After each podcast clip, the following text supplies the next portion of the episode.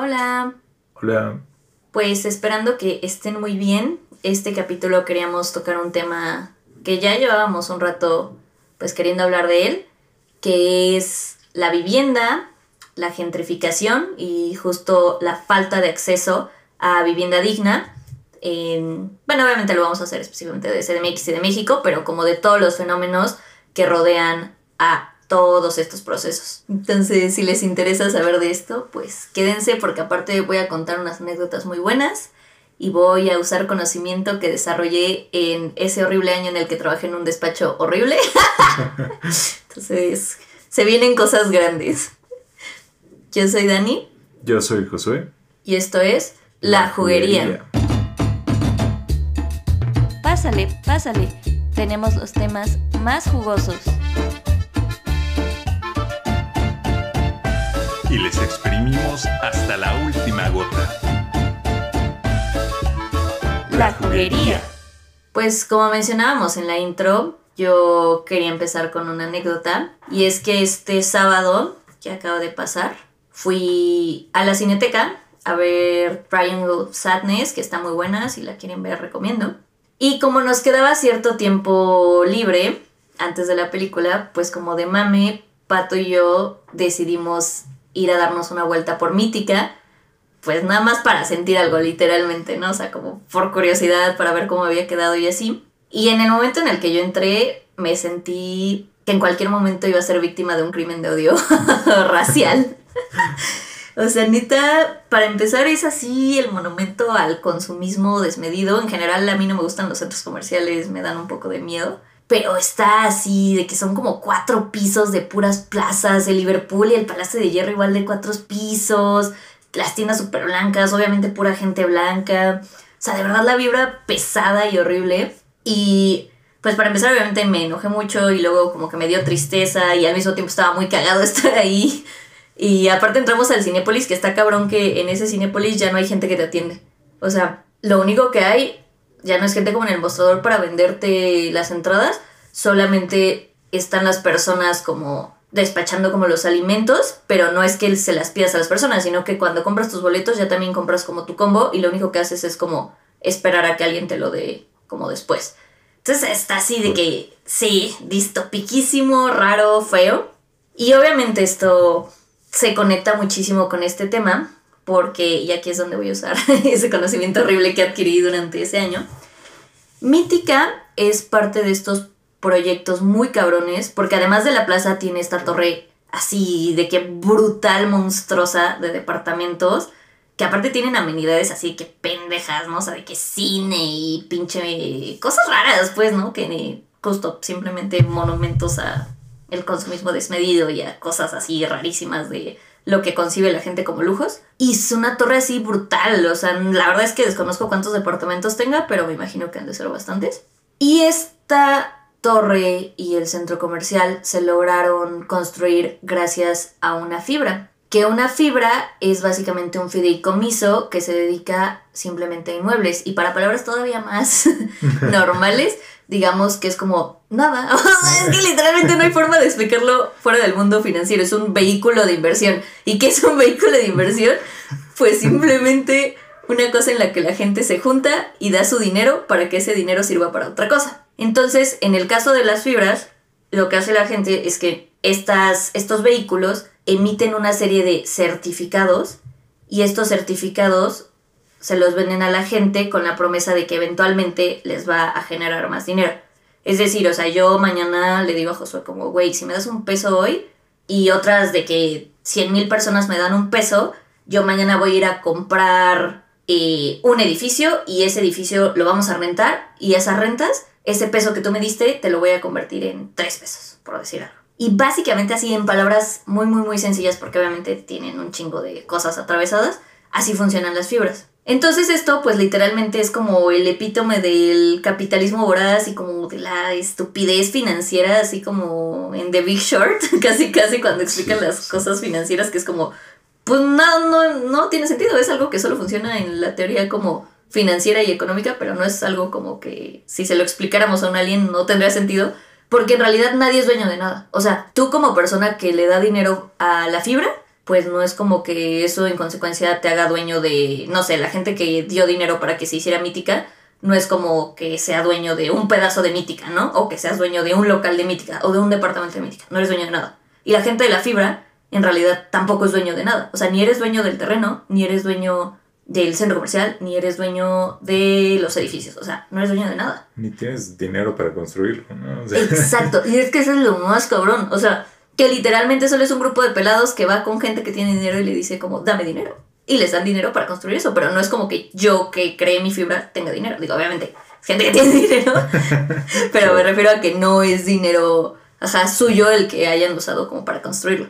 Y justo es que diste en el clavo, justo por eso es una idea tan estúpida, ¿no? Porque Sí. es como, nadie es dueño de nada y nadie tiene dinero de nada, simplemente nace de este proceso de especulación y de comodificación que ha sufrido la vivienda. Y precisamente comodificar, digamos que es como mercantilizar algo, ¿no? O sea, es como si el día de mañana empezaran a... Bueno, pues es que ya en el capitalismo todo es vendible, porque iba a decir a vender el agua, pero pues ya venden el agua, ¿no? Pero justo es eso, ¿no? El agua es como un derecho y un bien como que literalmente todos y todas necesitamos para vivir, pero se ha comodificado y entonces ahora existe un mercado del agua. sí.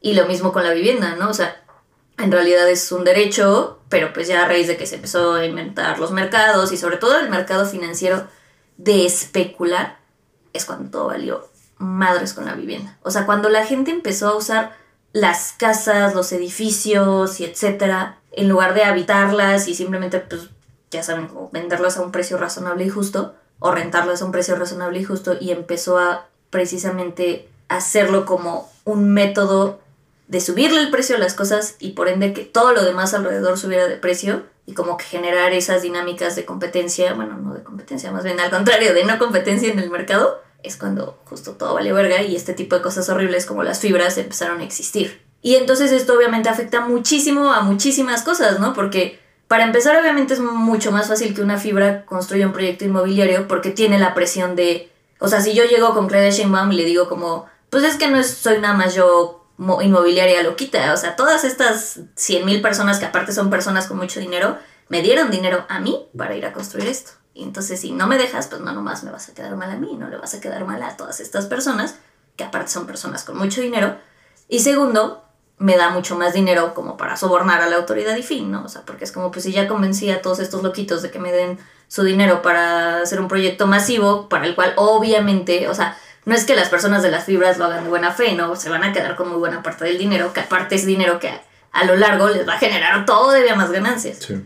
para empezar es eso, ¿no? O sea, las fibras son proyectos que funcionan muy fácil y pues el efecto que tienen está cabrón, ¿no? Porque precisamente como pueden contra todo y todos, pues ahora está ahí Mítica al lado de el pueblo de Shoko y entonces, o sea, digo, obviamente esta lucha que ha hecho el pueblo en contra de Mítica, pues que obviamente terminó perdiendo porque Mítica está ahí construida inaugurada, pero pues justo una de sus mayores exigencias era, por ejemplo, el agua, ¿no? O sea, todo el agua que se necesita para que un complejo, para empezar, habitacional tan grande funcione y luego una, un centro comercial donde hay miles de restaurantes, el cine, o sea, todo el agua que se necesita, que obviamente se la van a quitar a esas zonas Claro. los procesos también de subida de las rentas, porque obviamente si tú tenías un departamento antes al lado de Mítica, que probablemente sí ya valía algo porque está al lado de la Cineteca, pero pues ahora está al lado de Mítica, entonces va a aumentar las rentas cabrón, va a abonar justo esos procesos de gentrificación, y yo creo que justo Mítica es uno de esos ejemplos perfectos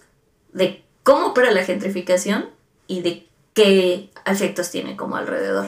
Sí, una de esas eh, vertientes es este rollo de dejar que la vivienda sea tratada como un bien y justo como dices, se inserta en todas estas dinámicas de vamos a especular con cosas que no existen y, y justo, eh, sí, como que meterla a estas abstracciones y, y que por ende sea sujeto de otras cosas no existentes, de- digamos, de financiamientos, ¿no? Para gente que justo de por sí ya tiene un montón de varo, pero pues de todos modos quiere que le sea más fácil apropiarse de la mayor cantidad posible de, de casas, ¿no? Entonces como que justo entra a esta dinámica de, sí, sí, sí, tú quieres hacerte de este bien y entonces te facilito eh, a ti el, el acceso a este bien, ¿no? En lugar de verlo como que justamente tenemos todas estas casas y tenemos todas estas personas sin casa y deberían tener como preferencia el, el que justo esta gente tenga dónde evitar a que esta otra persona que ya tiene varo y que obviamente es una persona acomodada, que pueda tener más bienes con los cuales lucrar, ¿no? Y segundo, esta dinámica de justo cómo puedo exprimirle la mayor cantidad de dinero a este bien que tengo, ¿no? Y cuando ese bien es una casa, pues justo, ¿no? A mí me conviene que deje más dinero, entonces por lo tanto, si estoy al lado de Mítica, pues igual y yo abogué porque sí se Sí. construyera Mítica, ¿no? Porque entonces sabía que el precio de esa vivienda se iba a, a disparar, que ahora puedo rentarla cinco veces más caro, diez veces más caro a algún nómada digital y que justo ahora va a ser un precio que no va a parecer insensato, ¿no? En, insertado justo en este contexto de, de, como dices, o sea, de nuestra percepción de lo que es lujoso y, y cómo justo una vivienda puede ser lujosa, ¿no? O sea, podemos percibirla como un lujo en lugar de un acceso a un derecho humano, ¿no? Que es como deberíamos de verlo. Sí, porque justo como dices, o sea, sí está cabrón como el mero hecho de construir una bendita plaza, que o sea, como que en el mayor orden de las cosas no sirven para nada, ¿no? O sea, más que justo para ser monumentos al consumo. Pero como que, o sea, vaya, no, no es que te construyeron algo que objetivamente sirva así como un parque, ¿no? O que construyeran, no sé, incluso un hospital público. O sea, no, o sea, literalmente solo es un lugar que tiene tiendas y un cine. Entonces, como literalmente algo así hace que en automático tu vivienda valga más porque justo como dices, se insertan esas lógicas capitalistas del consumo y de los mercados y de la especulación y se va alejando cada vez más de verse como algo a lo que deberíamos de tener derecho. Y ahorita que mencionas eso de que justo no es un lugar que sirva y así, eh, pienso en como esos lugares que sí tienen funciones, como dices, un, un hospital o incluso una secretaría pública o lo que quieras, eh, sobre cómo muchas veces la gente tiene que desplazarse horas para llegar a cumplir su trabajo en ese lugar en donde, o sea, tienes que cumplir tu trabajo ahí sí o sí, sobre todo, pues, por ejemplo, en el caso de hospitales, ¿no? Digamos. Y como justo no tiene, no hay ninguna consideración ni ninguna posibilidad para esas personas de adquirir una casa cerca de su, de su área de trabajo, ¿no? Y justo, o sea, menos insertado en que justo, ¿no? Este hospital esté en medio de Polanco, ¿no? Digamos. Y este, por lo mismo toda la zona es mucho más costosa en términos de vivienda y justo esta gente que literalmente necesita estar ahí la mayor parte del día no puede habitar esa zona porque pues decidimos que iba a ser una zona fifí, ¿no? O sea, y, y permitimos que la gente con dinero, o sea, como que por el simple hecho de querer estar ahí en esa zona que no sé, o sea, como que justo le atribuimos un montón de cosas que existen solamente en nuestras cabezas, que es como de que es una zona lujosa, ¿no? Y, y, o sea, pero todo eso se podría hacer en cualquier otro lado y pues estructurarlo de una manera distinta que funcione, pero no, o sea, simplemente tienes dinero y puedes hacer lo que quieras, incluso en el, contexto de ocupar todos estos espacios, ¿no? Y de, literalmente ser dueños de, de tierra, o sea, literalmente del espacio, ¿no? Y justo sobre eso había visto un video que decía algo así como que si tu trabajo no te puede dar como un salario que te permita vivir como 20 minutos, entonces está lucrando de ese transporte, de esas travesías que tienes que hacer tu diario. Y pues sí es algo muy denso porque obviamente yo estoy segura de que la gente que trabaja en los locales de Mítica no vive ni en Mítica ni a Ujú. 10 minutos de Mítica, ¿no? Lo cual sí está muy cañón porque creo que también es muy significativo de cómo funcionan esas lógicas y para quiénes funcionan. Porque justo, reitero, pues en Mítica solo había gente así blanquísima y como que neta sí me impactó porque yo como que en mi mente dije, güey, es que si yo tuviera dinero, no compraría un departamento al lado de una plaza, ¿no? O sea, como que por qué alguien en su bendito sano juicio haría una cosa así, ¿no? O sea, por más lujoso que fuera, lo que sea, es como, creo que antes me compraría una casa, ¿no? O no sé, no sé. Em, entonces creo que el ir observando también, porque aparte sí es curioso, ¿no? Porque en la cineteca digo, igual hay como gente blanca lo que quieras, pero como que sí es un espacio como más específico donde creo que convergen mucho más mundos, pero de que a dos segundos está mítica donde sí literalmente es como ese perfil específico, ¿no? El que buscan. Entonces, como que ver cómo eso empieza a pasar simplemente porque pongan un monumento al consumo ahí, pues me parece igual así súper revelador de qué es lo que empieza a pasar con esas zonas a las que llegan ese tipo de monumentos, a la gentrificación. Y que algo que también dijiste que me pareció muy interesante es este también fenómeno de la gentrificación por la gente extranjera que va llegando, ¿no? O sea, como por los nómadas digitales y esas cosas, que creo que es algo que está así cada vez más cañón, tanto por Airbnb, ¿no? O sea, que sí ha desplazado a muchísimas personas de sus, de sus hogares aquí en la CDMX, o sea, que literalmente sacan a personas de sus edificios porque los van a empezar a rentar como Airbnb porque sale justo, o sea, como la vivienda tiene ahora esa lógica de lucrar con ella, entonces sale mucho mejor rentarlo en Airbnb y justo subirle el precio porque va a ser un gringo que obviamente le parece barato simplemente porque está en pesos y ya no funcionan justo la lógica de literalmente es alguien que se está quedando sin hogar y que debería de tener acceso a esto. Eso, o sea, creo que va un poquito a la par con algo que estaba pensando ahorita que mencionabas que eh, si no vives a 20 minutos de tu trabajo se está lucrando con ese trayecto. O sea, yo pienso que además de una lucración, es como un maldito caos eh, administrativo, ¿no? ¿Y cómo, en quién recae ese caos administrativo? Pues obviamente en el gobierno, ¿no? Porque en teoría, pues tienen la responsabilidad de generar un transporte colectivo funcional y pues justo, o sea, nos la hemos pasado en intentos de mejoras y de adecuaciones en toda el área metropolitana de un transporte más funcional y justo no nos damos abasto porque todas estas dinámicas continúan creciendo exponencialmente también y, pues justo, ¿no? Resuelves un problema y en lo que justo construiste una línea más del metro, pues obviamente ya se desataron otros 500 procesos de gentrificación que no anticipaste y que ahora tienes que cubrirlos, ¿no?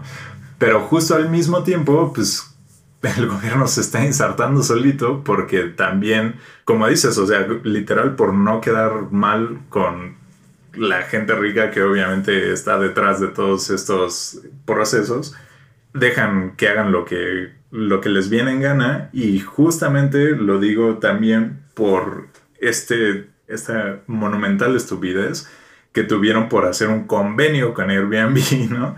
Cuando literalmente en otros países se está buscando casi casi que expulsarlo del país, pues aquí dijeron que, que iban a hacer un convenio para que justamente fuera más fácil ingresar viviendas a Airbnb y eh, según esto con la intención de incrementar los beneficios del turismo, ¿no? O sea, imagínate esa lista de prioridades, ¿no? O sea, como que elevar el turismo en vez de darle acceso a, la vivienda a la gente que ya está aquí en la ciudad. Y que justamente es un proceso que también es muy cierto que se agravó eh, durante la pandemia, que justamente la mayoría de los trabajos se volvieron más abiertos a tener un esquema remoto y, y que justo tenemos a mucha gente que puede radicar donde quiera, ¿no? Y justo con un salario extranjero, pero no pensamos en que justo esa gente no está aportando, o sea, ni siquiera de que en el pago de impuestos de su salario, porque pues, justo si estás ganando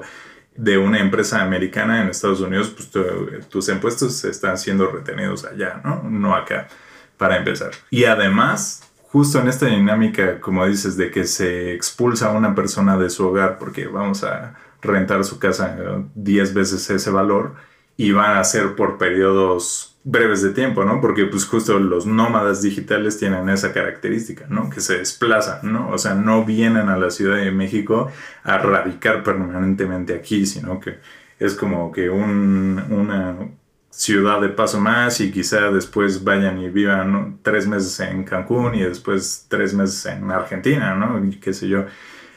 Y, y que justamente en esta rotación al arrendador, pues obviamente no le interesa, ¿no? Porque en esos tres meses que estuvo, pues ya dejó lo de la renta de quizá el año entero, ¿no? Que, que tenían sus inquilinos que sí habitan aquí. Pero justo es o sea, cambia totalmente el esquema de uso también de ese suelo, ¿no?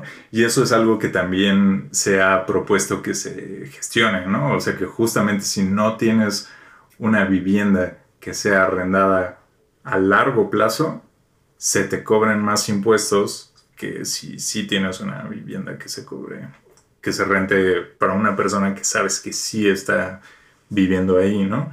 Es una de las medidas que, que se han propuesto como para regular esa variación. También el, incremento de impuestos dependiendo de cuántas viviendas tienes, ¿no? Pues justamente si estás viendo que existe este patrón de que esta persona solamente está lucrando con las propiedades inmuebles de las que se ha hecho propietario, pues entonces sacar de ahí para ahora tener tu herramientas como gobierno para solventar ese impacto negativo que está teniendo en la forma en la que se distribuye la vivienda en tu ciudad.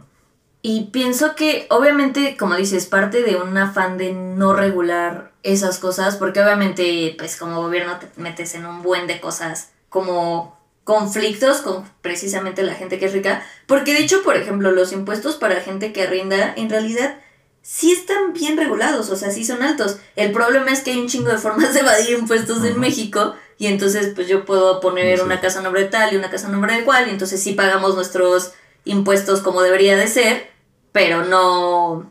Ajá, o sea, pero cada quien, ¿no? O sea, aunque las, todas las propiedades, obviamente el dinero se me termine yendo a mí, pero como uno está a nombre tal, no sé, de mi hermana y otro de mi hijo y lo que sea, pues entonces ya no están pagando como bien porque esa riqueza no está como concentrada ya solo en mí. Entonces, por ende, voy a pagar menos impuestos. O la otra que sí pasa muchísimo es, o sea, yo conozco un buen de gente que le piden la renta en efectivo. Ah, sí. Sí, que un buen de gente. Y ahí ya no hay forma de que el SAT los fiscalice porque pues literalmente no hay rastro de, esa, de ese intercambio. Y como dices, si se regulara esta parte de que si tienes un inmueble desocupado, porque pues básicamente eso le estás diciendo al SAT, ¿no? Es como, ah, no, o sea, sí tengo ese apartamento, pero no, no, no, no lo rento, ¿no? Porque pues como la renta la estás recibiendo en efectivo, pero entonces justo como ya no tienen forma de fiscalizar eso, es como, ah, va, órale. Y lo que sí ha pasado en otros países es esto de regular las rentas, por ejemplo, ¿no? O sea, ponerle un tope de cuánto puedes rentar un inmueble en cierta zona, de ciertas características y así. Y recuerdo que el otro día estábamos hablando de eso en una clase horrible, por cierto, porque claramente lo que voy a contar está de la verga. Pero justo como que la maestra dijo eso, ¿no? Como de, ah, es que en tal país hicieron esto de topar las rentas. Y como que la conversación se tornó hacia, ay, no, pero es que eso afecta al mercado, porque entonces estás imponiendo de que justo está como barrera a la competencia y entonces el mercado pues ya no puede funcionar bien, porque entonces, ¿qué tal que no sé? Mi depa sí mide lo mismo que el de al lado, pero el mío tiene pisos de madera y entonces yo lo puedo rentar más alto. Y yo como, güey, es neta que lo que nos está preocupando ahorita es la afectación que va a tener en el mercado y no de que literalmente estás permitiendo que el derecho a la vivienda sea mucho más accesible y mucho más real para muchísimas personas. Pero justo creo que es muy significativo de ahora cómo vemos la vivienda. O sea, que sí, full se ve como una cosa para lucrar.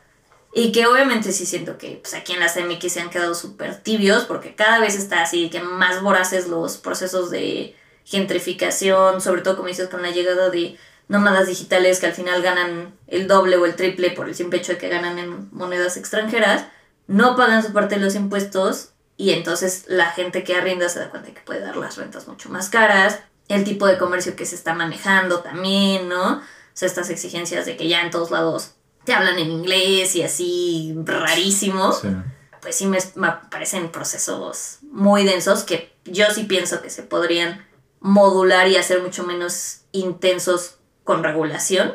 O sea, eso es un así de que mínimo básico y también como con dejar la corrupción, porque claramente Mítica también es un monumento a la corrupción, porque todos los permisos están mal, ahí hay toda una historia de hecho de, de lucha del pueblo de Joco por visibilizar toda la corrupción que conllevó, pero precisamente por todo esto pues, no se han querido meter de que ni tantito a regular esto. Claro. Ahorita que mencionabas eso de que en tu clase la gente estaba preocupada por cómo iba a decaer su, su ingreso por rentas. Pues nada más, o sea, así como, como datos, si ustedes están pensando lo mismo, preocupándose por cómo van a caer sus rentas si, si se topan las cifras que puedes exigir de una renta. Un dato que me parece pertinente es que la mitad de las viviendas dentro de la Ciudad de México está evaluada en más de 3.2 millones de pesos. Y esa es una cifra que solamente el 3% de los habitantes de la Ciudad de México pueden pagar. O sea, si tú tienes una propiedad por ahí, lo más probable es que no esté dentro de estas propiedades de 3.2 millones de pesos y, que justo de las que estamos hablando que deberían tener un tope, obviamente es de estas, ¿no? O sea, viviendas, o sea, imagínate, ¿no? La mitad de las viviendas reservadas para el 3% de los habitantes. Y es que justo eso provoca cosas, por ejemplo, el otro día vi igual un video que hablaba de, de Nueva York, igual es como el epítome de la pinche gentrificación así asquerosa, sin piedad que estos departamentos de super ultra lujo, estilo mítica, pero yo creo que igual tres veces más cabrón allá, casi todos están deshabitados. Claro. O sea, que literal, pero ni siquiera es como una cosa de que nadie los compra, sino que justo la riqueza está tan concentrada en un sector que ese sector puede comprar cinco y como las rentas son tan altas, ya ni siquiera los pueden rentar, pero como les vale madres porque es gente como con tanto dinero, pues simplemente nadie los ocupa. O sea, que ni los puedes rentar como Airbnb, pues también es gente que, y es algo que pasó mucho también en la pandemia, y digo, nosotros que justo buscamos departamento durante la pandemia, creo que lo vimos, ¿no? O sea, había gente que prefería tener meses y meses desocupados sus departamentos a bajar tantito la renta. O sea, porque así de cabrón opera esa lógica. Digo, yo no me voy a poner a hacer aquí la cuenta matemática de si es más rentable tenerlo desocupado tres meses y ya que cuando llegue alguien me pague 12 mil en lugar de 9 mil, por decir algo. Pero sí me parece cabrón que opera precisamente desde esta lógica de lucro total y desmedido. Y entonces, como dices, eso va a hacer que haya gente con... Porque precisamente si ya tienes ese dinero, pues ya yo creo que vale madre si recibes 10 mil pesos más al mes o no. Y entonces empiezan estos procesos donde todos esos departamentos de ultralujo en Nueva York, literal desocupados, nadie está ahí. Y pues sí me parece, o sea, una tendencia muy, muy densa. Y que justamente si te puedes dar el lujo de tener ese departamento ahí sin recibir ninguna renta por él durante varios meses, pues obviamente no, no te urge el dinero, ¿no? O sea, como que justamente es uno de estos ingresos secundarios para una persona ya bien acomodada, ¿no? Bueno, y con eso nos gustaría pasar a las recomendaciones. Yo les quiero recomendar algo muy simple y que seguramente ya vieron, pero es el documental este de la canción del apagón de Bad Bunny, que justo habla de gentrificación y los procesos y así, me parece muy chido. Entonces, 100 de 100. Yo les recomiendo esa película que citaste al principio, The Big Short. Eh, acá se llamó La Gran Apuesta, que justamente habla sobre cómo el mercado inmobiliario en Estados Unidos estaba siendo tratado como una apuesta, ¿no? Y, justamente estaba dentro de esquemas de especulación, precisamente por esto de que el mercado es libre, ¿no? Y, puedes como, hacer lo que, lo que se te dé la gana con tus bienes y entonces como que justo puede entrar dentro de estas dinámicas súper salvajes del capitalismo y como precisamente este grupo de gente lo explotó hasta que reventó el, el mercado inmobiliario y llevó a la crisis del 2008. Adicional a eso, quiero recomendarles, bueno, este es como una preámbulo. ya les hemos recomendado varias veces eh, la página de Gatitos contra la Desigualdad y justamente están siendo como muy vocales en cuanto a mejorar las medidas para garantizar los accesos a la vivienda y justamente encabezaron una protesta a finales del año pasado donde justamente exigían medidas para que se garantice el acceso a la vivienda. Y de ello salió el proyecto de formar algo que se llama la Red Nacional por la Vivienda, que justamente es una convocatoria libre, o sea, ustedes pueden formar parte de ella como personas y también si tienen alguna organización o demás, como entrar colectivamente a la red y pues nada, como para estar enterados de, de cualquier actividad que se venga y no solo como en el sentido de propuestas, sino como que incluso si podemos tomar acciones desde, o sea, tan sencillas como proyectos para justo difundir esta clase de conocimientos para que más gente apoye esa clase de emociones, pues también, ¿no? O sea, comunicarlas a partir de ahí. Eh, lo pueden consultar en su página, pero el link corto es bit.ly barra convocatoria RENVI, R-E-N-V-I. Ahí pueden registrarse para ser parte de la red. Y pues nada, o sea, como que a raíz de eso sí ha llamado, siento yo, la atención de las autoridades, porque incluso Sheinbaum cambió su postura sobre Airbnb a principios de, de este año. Y siento que definitivamente hay una correlación ahí, ¿no? Del impacto que han tenido las protestas con ese giro literal de 180 grados de pasar de tener convenios con Airbnb con no, sí, tenemos que sacar a de la ciudad. Eh, pero pues obviamente no se trata de palabras, ¿no? Como justo en, durante la pandemia se dijo que iba a haber un apoyo a las rentas y pues nada, seguimos esperando, ¿no? Entonces, pues igual, o sea, hasta, hasta no ver, no creer pero que sí, ahí va avanzando, entonces también les invito a formar parte como de todo este rollo. Si les gustó, síganos en Twitter como Juguería Podcast. Y en Facebook e Instagram como La Juguería Podcast. Bye. Bye. Que rodean a todos estos procesos.